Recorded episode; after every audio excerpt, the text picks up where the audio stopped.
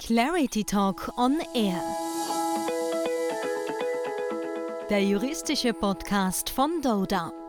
Die aktuelle Corona-Situation fordert uns alle und bringt auch viele juristische Fragen mit sich. Ein Grund, weshalb Doda nun auch on Air durchstartet. In unserem Podcast wollen wir uns langfristig zwar mit verschiedenen rechtlichen Themen auseinandersetzen, den Start macht situationsbedingt aber Corona. Damit herzlich willkommen zur ersten Ausgabe unseres juristischen Podcasts. Ich bin Jacqueline Reich und spreche heute, natürlich mit großem Sicherheitsabstand, mit Thomas Angermeier, dem Leiter der arbeitsrechtlichen Praxisgruppe von Dorda. Hallo. Ja, hallo. Schön, dass wir uns heute über das Arbeitsrecht austauschen können. Herr Angermeier, es ist kein Zufall, dass wir jetzt als erstes Thema in unserem Podcast das Arbeitsrecht betrachten. Denn vor allem in diesem Bereich hat das Coronavirus unseren Alltag wesentlich verändert. Ein Schlagwort, das in diesem Zusammenhang auch immer wieder fällt, ist die Kurzarbeit. An und für sich keine Neuerfindung. Was ist also das Besondere an der sogenannten Corona-Kurzarbeit? Nun, die Corona-Kurzarbeit soll ein besonders attraktives Modell für Dienstgeber sein, um die Unternehmen zu motivieren, möglichst wenige Mitarbeiter zu kündigen.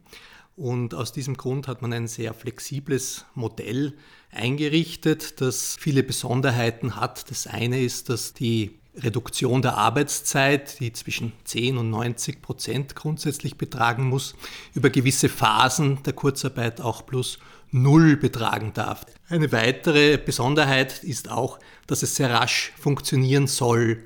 Die entsprechenden Antragsformulare werden ständig adaptiert, die Vereinbarungen werden an die praktischen Erfordernisse der Betriebe angepasst. Bei Kurzarbeit bedarf es immer einer sogenannten Sozialpartnervereinbarung. Die Zusage der Sozialpartner ist eben, sobald eine solche Einzelvereinbarung oder Betriebsvereinbarung vorliegt, dass sie dann sehr rasch, nämlich binnen 48 Stunden, sozusagen ihren Sanctus dazu geben und dann das ganze Programm anlaufen kann. Also wirklich sehr kurze unternehmensfreundliche Fristen. Aber wer genau darf denn nun jetzt Corona-Kurzarbeit beziehen? Ja, das Modell ist an sich für alle Arbeitnehmer gedacht. Das heißt, es kommt jetzt nicht darauf an, ob jemand Arbeiter oder Angestellter ist. Es kommt auch nicht auf die Staatsangehörigkeit des Mitarbeiters an. Es kommt auch nicht darauf an, in welchem Beschäftigungsausmaß er derzeit tätig ist. Das heißt, das Kurzarbeitsmodell funktioniert auch für Teilzeitbeschäftigungen, also zum Beispiel Elternteilzeit oder auch Wiedereingliederungsteilzeit. Auch für Lehrlinge kann das Kurzarbeitsmodell beantragt werden. Hier sogar die Besonderheit, dass 100 Prozent ihres bisherigen Nettoentgelts fortgezahlt werden und sohin keine Einbußen für die Lehrlinge bestehen. Auch vielleicht interessant, selbst für die Organe einer juristischen Person, also in der Regel die Geschäftsführer einer GmbH, kann Kurzarbeit beantragt werden, allerdings nur in jenen Fällen, wo der GmbH-Geschäftsführer auch nach ASVG versichert ist. Die einzige Ausnahme im Wesentlichen sind die geringfügig beschäftigten Mitarbeiter. Für jene ist das Kurzarbeitsmodell nicht vorgesehen.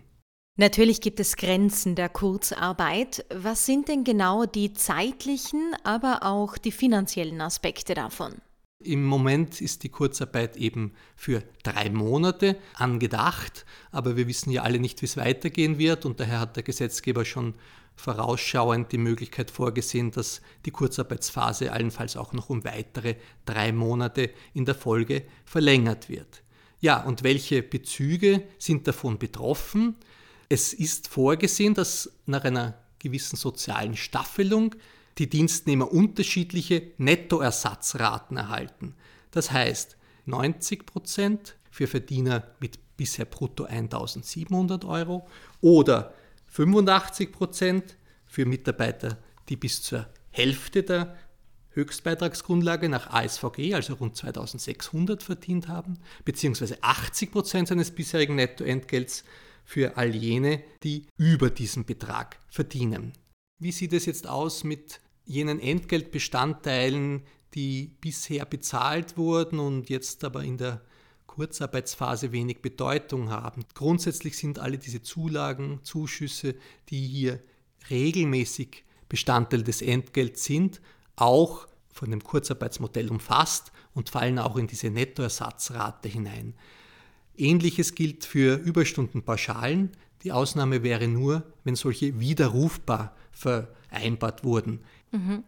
Können Arbeitgeber ihre Arbeitnehmer statt in Kurzarbeit auch in den Urlaub schicken oder sagen die Arbeitnehmer müssen den Zeitausgleich beanspruchen? Grundlage dafür, dass man überhaupt einen solchen Antrag stellen kann, ist, dass man als Dienstgeber versucht, mit seinen Mitarbeitern eine solche Urlaubsverbrauchsregelung zu treffen. Der Gesetzgeber spricht hier davon, dass tunlichst der gesamte Urlaub und die gesamten Überstunden, also Zeitguthaben, zu verbrauchen sind, bevor mit Kurzarbeit überhaupt gestartet werden kann. Auf der anderen Seite besteht aber auch in Zeiten wie diesen äh, der Grundsatz, dass Urlaub stets zwischen dem Dienstgeber und dem Dienstnehmer im Einvernehmen festzulegen ist. Das heißt, im Prinzip kann der Dienstgeber den Mitarbeiter nicht dazu zwingen, den Urlaub zu verbrauchen. Allerdings hat jetzt wiederum der Gesetzgeber auch Ausnahmen geschaffen.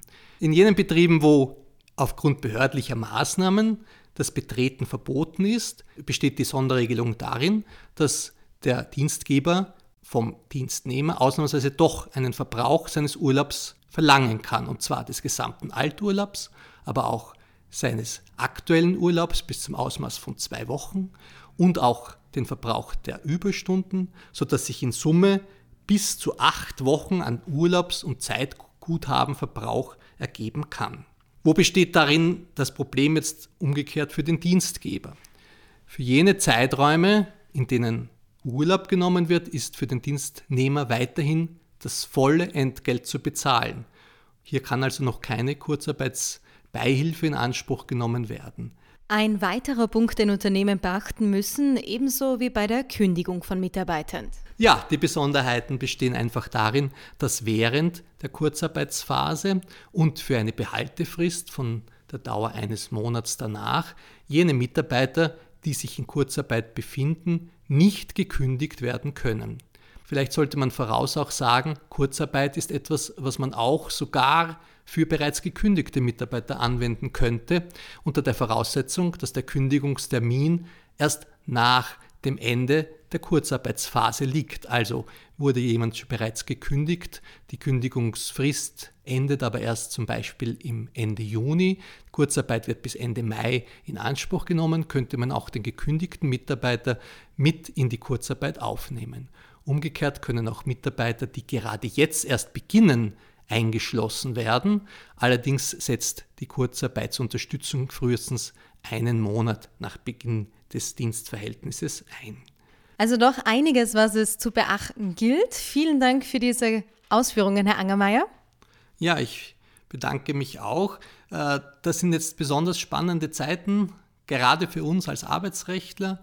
Und eine interessante Entwicklung der letzten Tage ist, dass hier jetzt alle Arbeitsrechtsanwälte des Landes gemeinsam an einem Strang ziehen. Wir tauschen uns gemeinsam aus und versuchen hier gemeinsam zu guten Lösungen, zu klaren Antworten kommen, die wir auch unseren Klienten schulden. Alle Informationen finden Sie auch noch schriftlich online auf unserer Website www.doda.at. Vielen Dank fürs Zuhören, bis zum nächsten Mal.